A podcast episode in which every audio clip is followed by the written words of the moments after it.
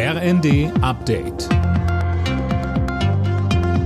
Stündlich neu. Auf den Punkt informiert. Ich bin Linda Bachmann. Guten Tag.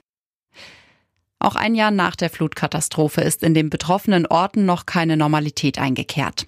Viele Bewohner können noch immer nicht in ihre Häuser zurück. Häufig gibt es bürokratische Hindernisse, was die Hilfszahlungen angeht. Teilweise kommen die Firmen beim Wiederaufbau aber auch nicht hinterher. Dominik Gieler, der Bürgermeister der Verbandgemeinde Alte Nah, sagte uns. Man bekommt sehr schwer Personal. Das hat nicht nur die Verwaltung äh, zu spüren bekommen. Äh, wir suchen händeringend immer noch nach wie vor Personal. Das äh, bekommen wir auch im Bereich von Ingenieurbüros, Architekten, Statikern zu spüren. Die sind auch alle sehr ausgelastet, sodass die Abarbeitung der Schäden sich leider aktuell zieht. Wegen der drohenden Gaskrise fordern die Kommunen in Deutschland ein weiteres Entlastungspaket. Wenn die Preise um das fünf- bis zehnfache stiegen, könnten das untere und mittlere Einkommen nicht finanzieren, sagte der Geschäftsführer des Städte- und Gemeindebunds Landsberg im ZDF.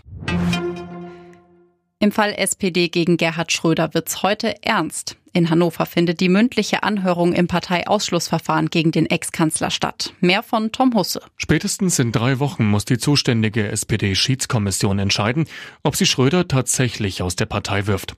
Dafür muss allerdings festgestellt werden, dass Schröder erheblich gegen die Grundsätze der Partei verstoßen hat und der SPD dadurch schwer geschadet wurde.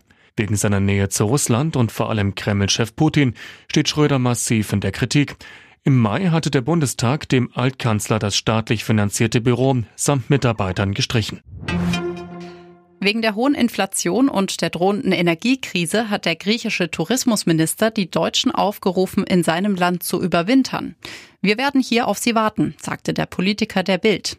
Ähnlich äußerte sich ein Bürgermeister auf der griechischen Insel Kreta. Alle Nachrichten auf rnd.de